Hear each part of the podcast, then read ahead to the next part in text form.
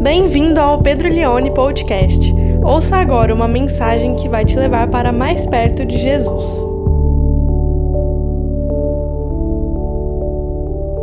Semana passada a gente começou falando sobre o dilema do perfil e da identidade. Quantos estavam aqui semana passada? Levanta a mão bem alto que eu possa ver. Essa semana a gente vai continuar. Nós vamos falar sobre o dilema do tempo e da produtividade. Do tempo e da produtividade. Eu quero ler Isaías capítulo 38, do versículo 1 até o versículo 8, e diz assim a palavra de Deus, Isaías 38, do 1 ao 8. Foi nesse o que? Tempo, foi nesse tempo que o rei Ezequias adoeceu de uma enfermidade mortal. O profeta Isaías, filho de Amós, foi visitá-lo e lhe disse: Assim diz o Senhor: Ponha em ordem a sua casa, porque você morrerá você não vai escapar. Pensou receber uma notícia dessa? Verso 2: Qual foi a reação do rei? Então Ezequias virou o rosto para a parede e orou ao Senhor. E Ezequias disse: Ó oh Senhor, lembra-te de que andei diante de ti com fidelidade, com coração íntegro, e fiz o que era reto aos teus olhos. E Ezequias chorou amargamente. Então a palavra do Senhor veio ao profeta Isaías dizendo: Volte, porque aqui ele tinha saído, vá e volte a Ezequias e diga: Assim diz o Senhor, o Deus de Davi, seu pai: Ouvi a sua oração e vi as suas lágrimas, acrescentarei 15 anos à sua vida. Livrarei das mãos do rei da Síria tanto você quanto esta cidade. Eu defenderei esta cidade este é o sinal que você receberá do Senhor para indicar que ele cumpriu o que prometeu. Eis que farei retroceder dez graus a sombra lançada pelo sol declinante no relógio de Acás. Assim o sol retrocedeu os dez graus ou graus que já havia declinado. Depois que a minha filha nasceu, a minha relação com o tempo ela foi profundamente alterada. Eu me lembro que mais do que quando ela nasceu, quando a Suzana voltou a trabalhar, eu a Suzana ia com o carro e aí eu ficava em casa com a Glória e ela acordava na hora que ela quer, na hora que ela queria, do jeito que ela queria, como foi essa noite, quatro horas da manhã, ela berrando porque os dentes estão nascendo, a gente foi lá pegar ela. E a minha relação com o tempo mudou abruptamente, mudou profundamente. Eu sempre fui muito organizado com a minha agenda, com as minhas coisas, o que eu tenho a fazer, tudo. E aí, quando a minha filha nasceu, eu descobri que eu já não era mais o proprietário primário da minha agenda. Tinha uma série de coisas que ah, ela alterou, que às vezes eu estava fazendo algo que era muito importante, mas havia uma. uma estavam me, me requerindo e eu tinha que parar tudo que eu estava fazendo para poder atender ela. E eu sei que parece algo simples, mas eu, para mim, isso foi uma coisa que me fez quase que entrar em colapso eu foi muito difícil para mim, muito mesmo. Eu me lembro quando conversava com um pastor que, me, que, que eu tenho como um dos meus conselheiros, que é o pastor Ziel Machado, de São Paulo. Ele falou: quando os meus filhos nasceram, eu descobri coisas do meu caráter que não eram claros para mim. E aí ele contou para mim o que ele descobriu. E eu descobri a minha relação com o tempo, é, a ponto de eu chegar numa, numa, numa resolução de entender que em alguns momentos eu quase, se não, idolatrava o tempo. O tempo para mim, em alguns momentos, ele pode, pode ter até parecido que era um Deus para mim, como que se eu, eu é, ele ditasse o que iria acontecer na minha vida. E toda idolatria é altamente perigosa. Nós, nosso coração, podemos produzir uma série de ídolos. Na nossa geração, eu enxergo claramente dois extremos errôneos na maneira de lidar com o tempo. As pessoas hoje caminham entre a ansiedade e a ociosidade. Ambos são extremos errôneos na nossa relação com o tempo. A ansiedade tem a ver com uma espécie de preocupação exacerbada como que se eu não lidar bem com o meu tempo, as coisas não vão acontecer na minha vida. como se tudo dependesse da minha agenda, da minha proatividade, da minha alta performance, da minha capacidade de estar bem numa segunda-feira, e aí eu vou ficando ansioso, porque existem é, é, ladrões do tempo na nossa semana, e as redes sociais elas assaltam a gente por muitas vezes na nossa questão do tempo. Existe uma grande parte da nossa geração que lida com isso, com a ansiedade na sua relação com o tempo. Eu nem sabia e eu descobri que existe uma ansiedade específica chamada ansiedade de produtividade. Eu nunca fiquei ansioso por medo do futuro.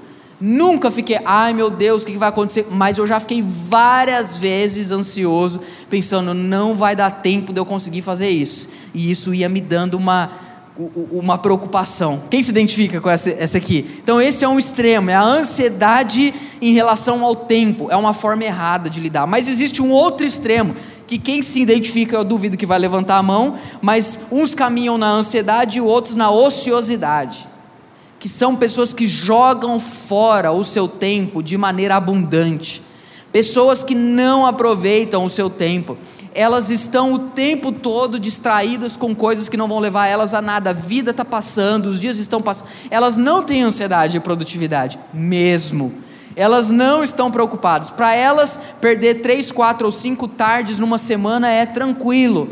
Não passar a mão em bom, ler um bom livro, fazer um curso online, simplesmente entrar no trabalho dela, fazer o que precisa fazer, é algo maravilhoso. Isso não vai, não, não tem nenhum problema. E existem muitas pessoas assim hoje. O cara não quer estudar, não quer trabalhar, não quer, não, não quer se profissionalizar, não quer fazer um curso, não, não quer. Tá bom do jeito que tá. E essa é uma outra forma errada, porque a pessoa está jogando um tempo precioso que não volta mais. O tempo não volta mais, dinheiro você recupera, aparência, peso você perde. Momentos, oportunidades, uma viagem, alguma coisa do tipo, você pode recuperar, mas o tempo que ficou para trás e que se perdeu, esse não volta mais. Você pode ter novas é, é, oportunidades, mas aquelas que ficaram, elas não voltam mais. Então, a minha tentativa hoje é, responder a esses dois extremos na relação, extremos errôneos na relação. Eu quero falar tanto com você que sofre com um pouco de ansiedade e você que lida também com o tempo de uma forma muito é, despretensiosa, muito irregular, que caminha mais pela ociosidade. Para a gente falar sobre isso, eu li aqui Isaías capítulo 38 que conta uma história extremamente interessante. Embora eu sei que eu li o texto, fica meio difícil de entender, mas a minha razão de estar aqui hoje é justamente explicar o texto para você. Nós vamos falar sobre o rei Ezequias. O rei Ezequias foi, em linhas gerais, um rei muito bom em Israel. Ele foi um rei importante, ele destruiu vários altares idólatras ali em Israel, ali no Reino do Sul, onde ele reinava. E o rei Ezequias, ele se descobriu com uma doença muito grave e o profeta Isaías era o profeta contemporâneo do rei Ezequias. E ele vai ter um diálogo, o profeta e o rei, que nós podemos tirar três lições muito importantes aqui na nossa relação com o tempo. Mas só para você entender a título de contextualização, o pai de Ezequias era um homem, foi um homem chamado Acás que foi um rei também.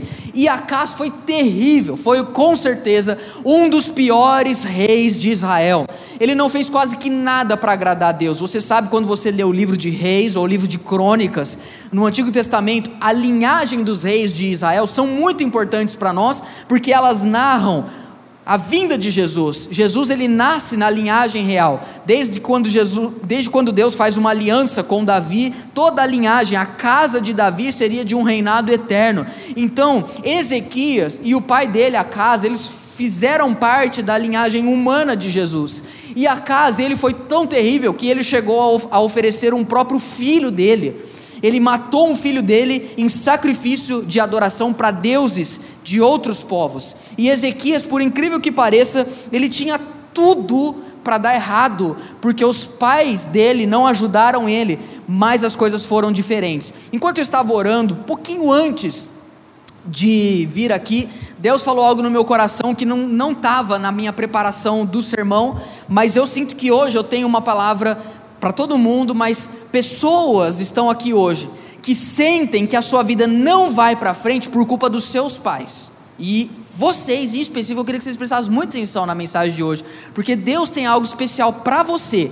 Pessoas que acham que não conseguem avançar porque os seus pais não deram estrutura, não fizeram o que deveriam fazer e muitas vezes até te atrapalharam. E aí você acha que por isso que as coisas não estão dando certo e talvez você ache que por isso que elas não vão dar certo. Mas eu quero mostrar hoje para você um rei que foi terrível, que foi Acás, e um rei que foi muito bom, que foi Ezequias, e que conseguiu ser uma quebra na linhagem da família dele.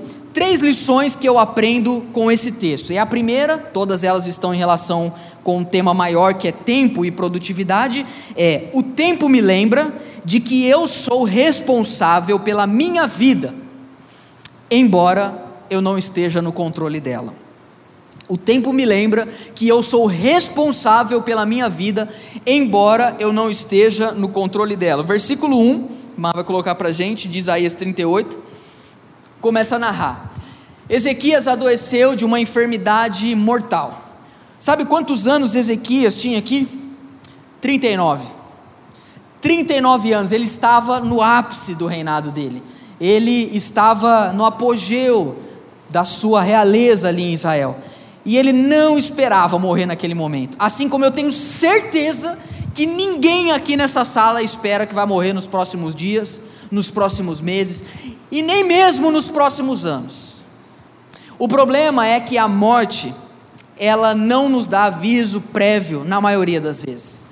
Aconteceu que o profeta chega para Ezequias, que adoeceu, e, e ele vai visitar e ele diz: Assim diz o Senhor, põe em ordem a sua casa, porque você vai morrer e você não vai escapar. Põe em ordem a sua casa, porque você vai morrer e não vai escapar. Como quem diz, Ezequias, a responsabilidade, a responsabilidade de lidar, de, de fazer a manutenção, de cuidar do seu tempo, de cuidar da sua vida, de pôr as coisas em ordem, é sua. Não é do seu pai, não é do seu patrão, não é da sua esposa, não são dos seus filhos, nem dos seus irmãos, a responsabilidade é tua. Põe em ordem a sua casa, porque você está com uma doença que não tem cura e você vai morrer. Essa palavra é implacável, porque o tempo é implacável com a gente. Porque se a gente não faz uma boa manutenção da nossa vida, o tempo vai revelar isso. Eu costumo dizer que hoje você e eu somos o resultado do que nós fizemos com o nosso tempo ontem. Nós somos o resultado da forma que a gente usou o nosso tempo. O relógio ele é implacável.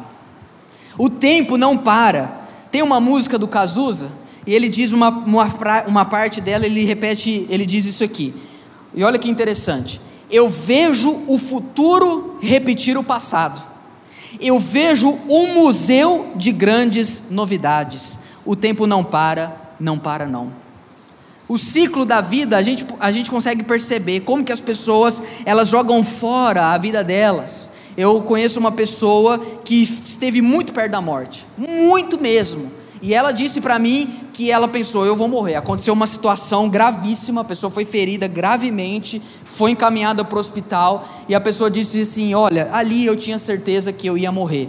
E essa pessoa contou para nós que quando estava ali dando entrada no hospital, ela disse que pensou consigo mesmo: eu vivi tantos anos e o que, que eu fiz da minha vida até aqui? O que, que eu fiz da minha vida até aqui? Sabe, nós não paramos para pensar na nossa vida sob a perspectiva da morte. Tem um Twitter que, que se chama, é, é em inglês, Você vai morrer um dia. É o nome desse, twi desse Twitter, essa conta no Twitter. E todo dia, todo dia eles postam isso. Você vai morrer um dia. Eles não postam mais nada. E tem milhões e milhões de, de likes e de retweets e toda vez que eu entro no meu Twitter, eu mesmo não sigo, mas tem um cara que eu sigo que segue essa conta e aí ela acaba aparecendo para mim. Todo dia eu entro lá e eu vejo: você vai morrer um dia. Será que se você morresse hoje, eu não vou nem fazer aquela pergunta clássica de pastor, você iria para o céu? Não vou nem perguntar isso. Não vou, me recuso, me recuso. Aqueles, antigamente os pastores passavam um vídeo do arrebatamento na igreja, né? O Emerson deve ter colocado quando pregava às vezes esse vídeo. Mas também conversando com uma pessoa a, a semana passada, essa pessoa falou para mim que ela pegou Covid.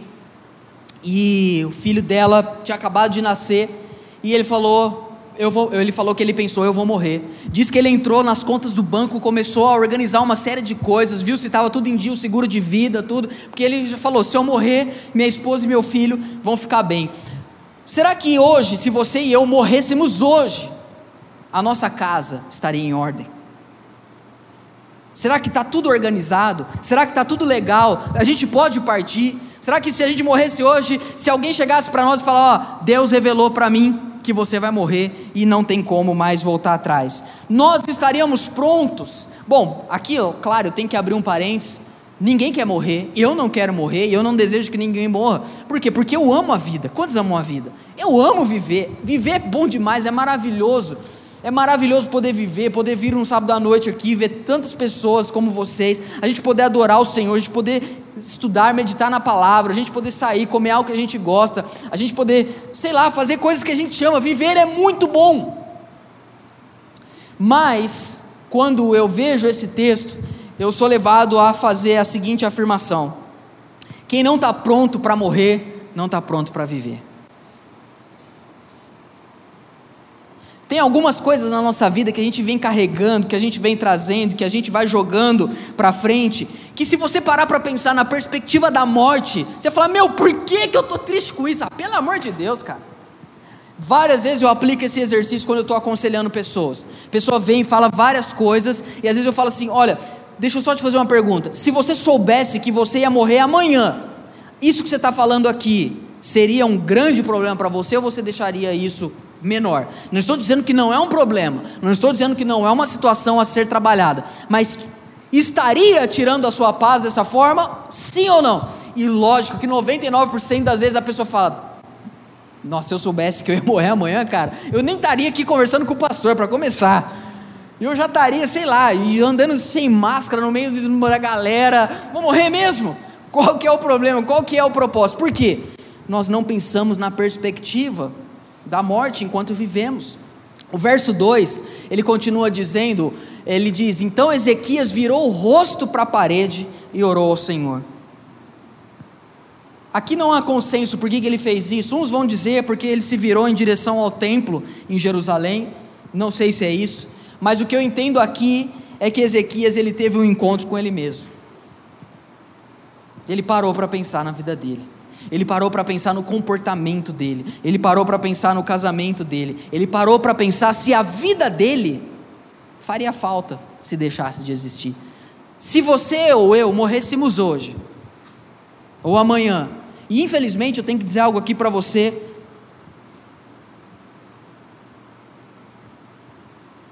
que talvez tem pessoas em nosso meio que vão morrer muito antes do que imaginam aqui hoje.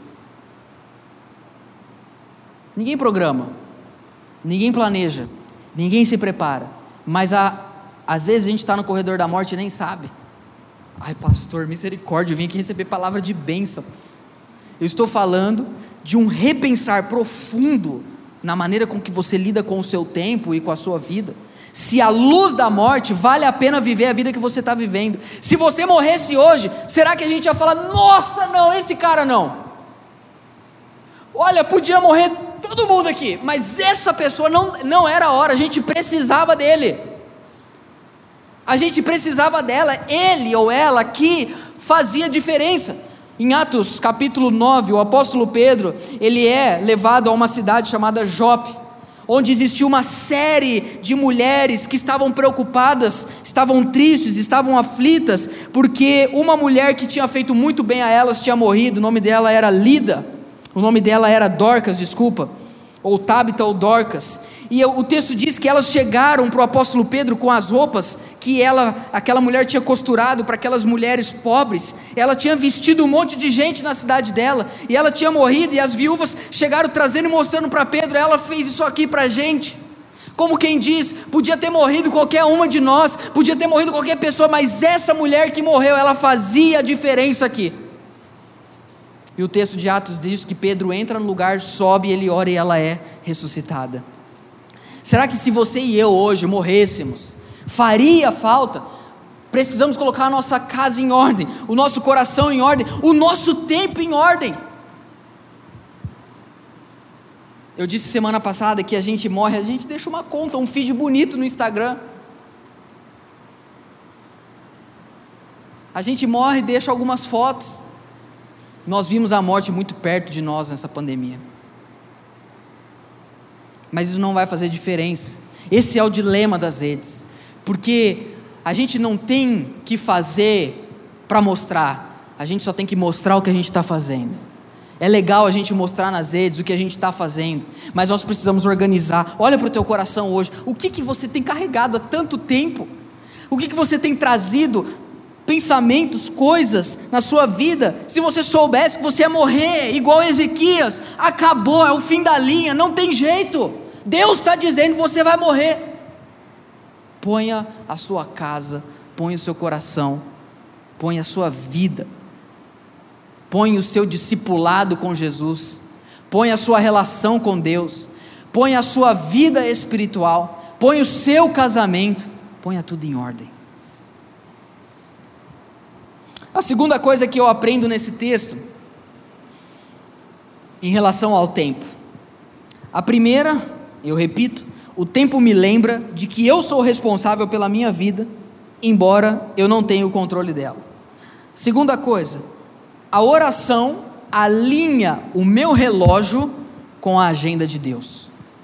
A oração alinha o meu relógio com a agenda de Deus. O que, que Ezequias fez? Ele vira para a parede e ele vai orar. No verso 3 nós podemos acompanhar a oração. Ele diz: Ó oh Senhor, lembra-te de que eu andei diante de ti com fidelidade, com um coração íntegro, e fiz o que era reto aos teus olhos e Ezequias chorou amargamente. Até aí somente. Quando nós oramos, nós relembramos o porquê a gente existe.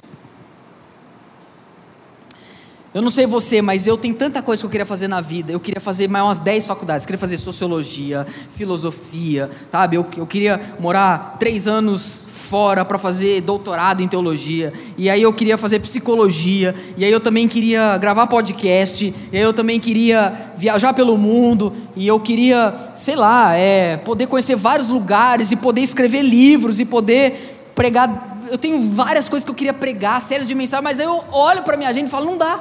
Eu não tenho tempo para tudo isso, cara. Não dá. Quem tem um monte de ideia, mas olha para a tua agenda e fala, ok. Tem gente que fala assim, eu só não fiquei rico ainda porque Deus não quis. Porque a minha cabeça é de milionário. Amém, continua pensando assim. Quem sabe uma hora o Senhor volta os olhos para você. Mas eu queria fazer. Aí como que, como que a gente faz? A gente tem um oceano. Quando, sei lá, na, se você voltar na geração dos seus pais, você fala, pai, o que você queria ser quando você tinha a minha idade? Vivo, ele ia falar para você. Vô, na minha idade, o que o senhor queria ser? Queria trabalhar, ter minha família, meus pezinhos de alface, umas galinhas. E você, filha? Vô, vô, você está precisando de um coach, você está pensando muito pequeno. Vô, o mundo é o meu limite, vô. Vô, olha aqui para mim, você vai ver minha luz vai brilhar esse ano. Alguns lembram do que eu postei, né? Falaram, a tua luz vai brilhar muito em 2021. Eu estou vendo mesmo, a luz do combustível do, do painel do carro. Vou, eu vou voar, vou. Você não está vendo? Olha o meu potencial, vou. Eu vou falar várias línguas, eu vou conhecer vários lugares, eu vou abrir muitas empresas, eu vou atingir milhões de pessoas. Vou, eu vou jantar com pessoas que o senhor nunca imaginou. Eu vou, é verdade, amém, filho. Deus, Deus te abençoe. E o que, que você está fazendo até agora? Vou. Aprenda a ganhar dinheiro sem sair de casa pelo WhatsApp, vou.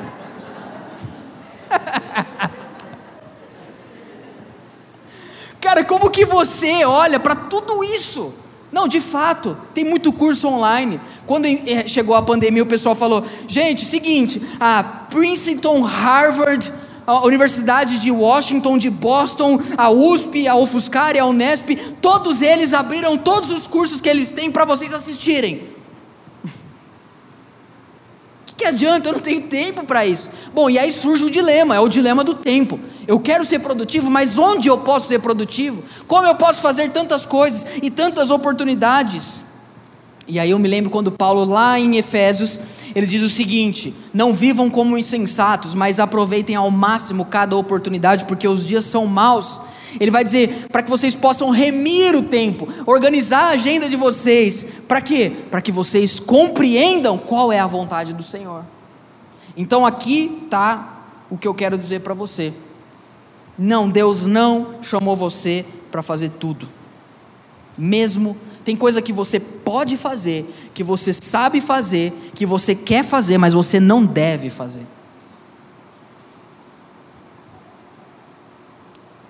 Pedro, como eu sei o que Deus quer que eu faça?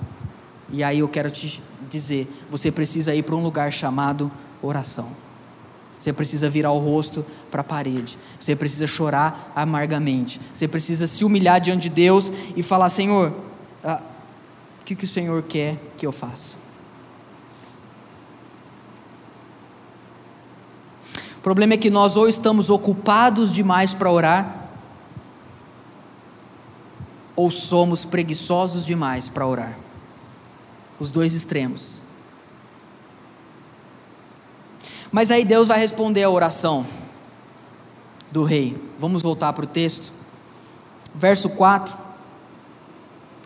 Então a palavra do Senhor veio a Isaías. O texto aqui em Isaías não diz, em Reis diz que Isaías falou para ele: Ô, oh, beleza, você vai morrer, até mais, só tchau. E foi embora. E aí o texto, lá em 2 Reis 20, diz quando Isaías estava no, no meio ali, não tinha nem saído do palácio, Deus falou com ele: volta. Porque Deus tinha ouvido a oração de Ezequias. Isaías voltou. E aí ele vai dizer para ele: Assim diz o Senhor, verso 5. Preste atenção que é muito importante as palavras aqui. Vai e diga a Ezequias: Assim diz o Senhor, o Deus de Davi, o seu pai ouvi a oração, ouvi a sua oração e vi as suas lágrimas. Acrescentarei 15 anos à sua vida. Como que foi a oração do rei? Preste atenção, o texto é muito, é, é, é muito sofisticado, é muito elegante a forma que o texto é passado. Ele chora amargamente, o argumento que ele usa para Deus é: Senhor, olha como eu tenho sido fiel. Olha como eu tenho servido, eu tenho sido fiel, isso não é possível que o Senhor vai me deixar morrer você diante de Deus para tentar entender para onde você tem que ir. Senhor, eu estou tentando, Senhor. E aí Deus vai responder, Deus vai ver as lágrimas. Só que o, a base da resposta que Deus vai dar para a oração de Ezequias não é o que ele faz. Tanto que o profeta boca de Deus, ele diz o seguinte, verso 5: Assim diz o Senhor, o Deus de Davi. Primeiro Deus já lembra que Ezequias, eu vou responder a tua oração, mas em primeiro lugar porque eu tenho uma aliança com os teus antepassados. Eu não estou fazendo algo na tua vida aqui no vácuo. Eu estou trabalhando na tua vida desde lá de trás, os seus familiares. Eu não sou um Deus de indivíduos. Eu não, estou, eu, não, eu, eu não trabalho com pessoas numa perspectiva individualista. A minha vontade para a vida das pessoas, na forma como elas vão usar o tempo delas, não diz respeito somente a elas. Porque quando você não faz uma boa manutenção do seu tempo, é engano seu achar que só você é prejudicado. Quem dera fosse. Se só você fosse prejudicado quando você joga a tua vida fora, beleza, mas não. Você atrapalha um monte de gente, você faz mal para um monte de pessoa que te ama, e mais do que isso, você deixa de ser a bênção na vida de um monte de gente. Mas glorificado seja o nome do Senhor, que Ele não depende de nós para operar aquilo que ele tem trabalhado na história. E ele diz para Ezequias: O Deus de Davi, seu pai, eu ouvi a sua oração, eu vi as suas lágrimas, vou te dar mais 15 anos. Aí o verso 6 ele diz: Eu livrarei das mãos do rei da Síria, tanto você quanto a cidade de Jerusalém. Eu defenderei esta cidade. Presta atenção. O que, que tudo isso aqui tem a ver? Tem a ver que Deus está dizendo, Ezequias, você não vai morrer, porque você vai ser uma peça importante porque eu vou livrar a cidade de Jerusalém e você vai viver mais 15 anos aí, porque você vai ser importante no propósito que eu tenho, não só para você, mas para todo mundo. Uma pessoa que ouve a Deus tem muito o que dizer a outras pessoas. Por isso que a gestão do nosso tempo e da nossa produtividade, ela tem que ser voltada para o propósito de Deus. Porque você pode terminar a sua vida rico, cheio de filho bonito, com um monte de casa, conhecendo o mundo inteiro, mas você não cumpriu aquilo que Deus tinha pedido para você. E um monte de gente deixou de ser abençoada por isso. Isso é o que não é falado nos livros de gestão de tempo. Concorda comigo? Os livros de gestão de tempo, a sua agenda, a sua performance, como você faz, como angariar seguidores, como ganhar mais dinheiro, como ficar famoso, como subir de nível, como fazer isso. Ok, você vai ter uma agenda para isso. A minha pergunta é: é isso que Deus tem para você? Porque se não for isso, Ele pode dar cabo na tua vida em um minuto. E a tua casa não estava em ordem.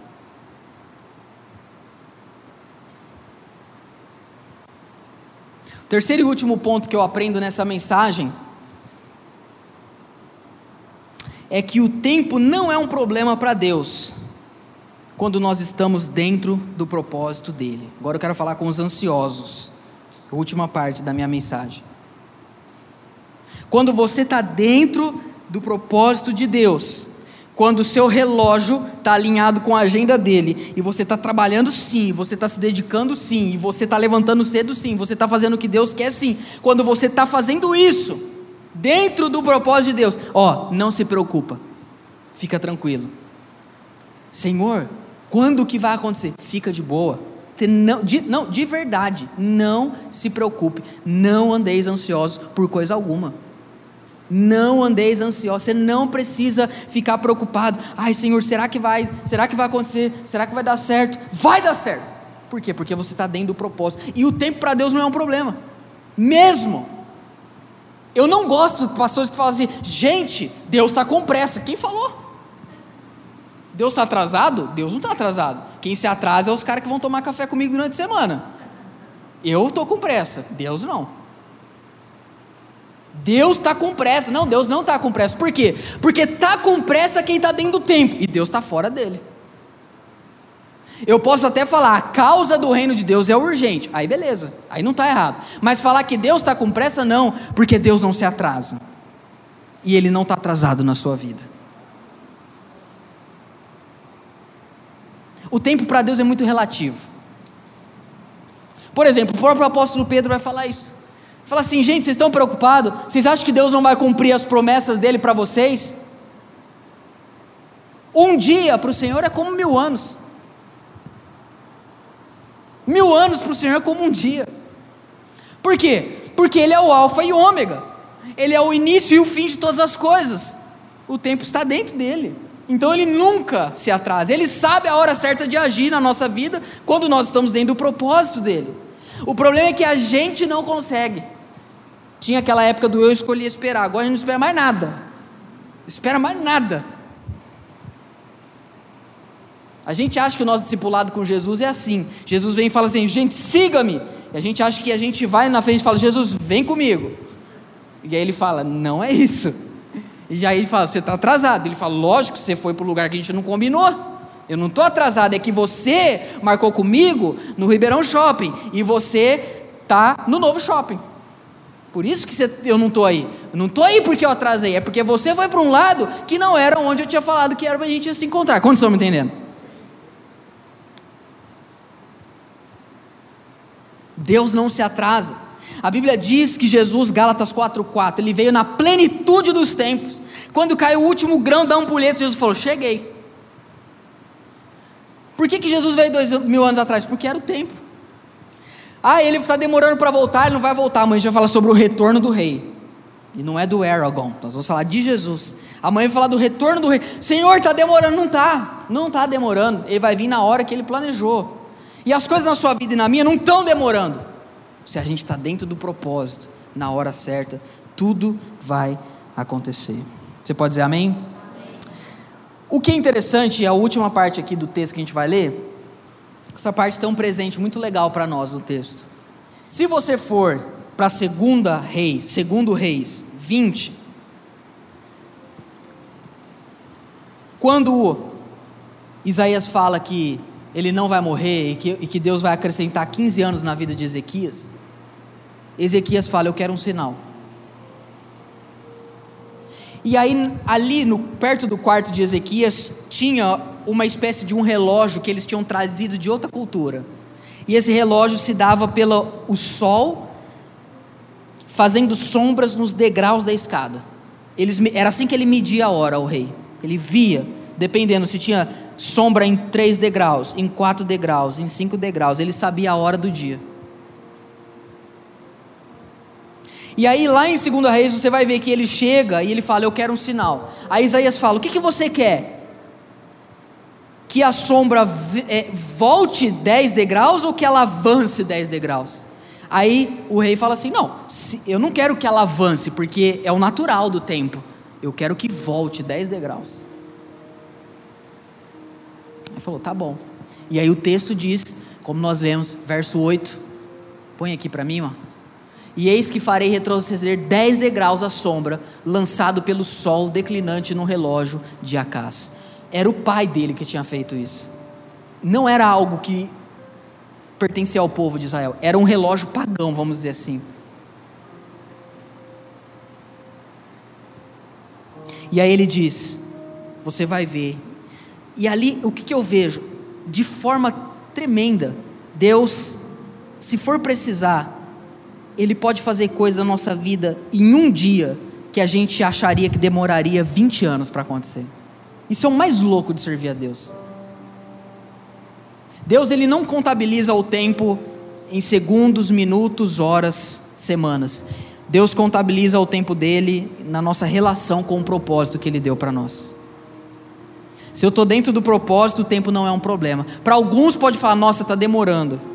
Deus sabe a hora certa que ele vai agir. E mesmo que a gente ache, passou o tempo, não dá mais. Mesmo que a gente fale, ah, teria que ter sido o Senhor naquela vez, naquela oportunidade. Senhor, teria que ter sido um ano atrás, agora já não dá mais. Como que Deus disse: se eu quisesse, eu voltava o tempo. Eu tenho poder para isso. Se eu quiser, eu posso voltar o tempo. Como quem diz: eu não estou preso nisso. Eu posso descortinar uma nova realidade aqui para você agora. Quantos creem nesse Deus? O pai de Ezequias e o mais da hora ainda desse texto, que também está nas entrelinhas, entrelinhas. Quando o pai de Ezequias era rei de Israel, Acás, eles estavam vivendo uma outra situação também com um povo que queria destruir. E o mesmo profeta Isaías chega para o pai dele e fala assim: Deus vai livrar vocês desse povo. E aí o profeta fala assim: preste atenção, é a última fala da minha mensagem. O profeta, o rei Acas, o pai de Ezequias, fala assim: Eu não quero nenhum sinal da parte de Deus. Porque ele não tinha relacionamento com Deus. Sabe o que, que o profeta Isaías respondeu para ele? Mas Deus vai dar um sinal. E sabe que sinal é esse? A virgem ficará grávida e o filho dela se, se chamará Emanuel. O mais doido desse texto é que um homem decidiu: não quero saber das coisas de Deus. E o profeta falou: Deus não depende de você para cumprir o que ele tem na história. E você pode ter escolhido não se relacionar com Deus, mas o teu filho vai ver os milagres dele na vida dele. O que os nossos pais fizeram ou deixaram de fazer, jamais podem impedir aquilo que Deus quer fazer no tempo certo da nossa vida. Quando você recebe essa palavra? O sinal de Deus, o sinal de Deus. Fique em paz.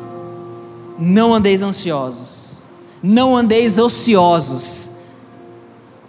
Se encontra com Deus em oração e ajusta o seu relógio com a agenda dele. Porque quando a gente está dentro do propósito de Deus, o tempo não é um problema para Deus. Não é mesmo.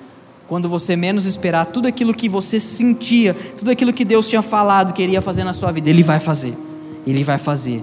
Cabe a nós descansarmos na presença dEle. Vamos ficar em pé todo mundo.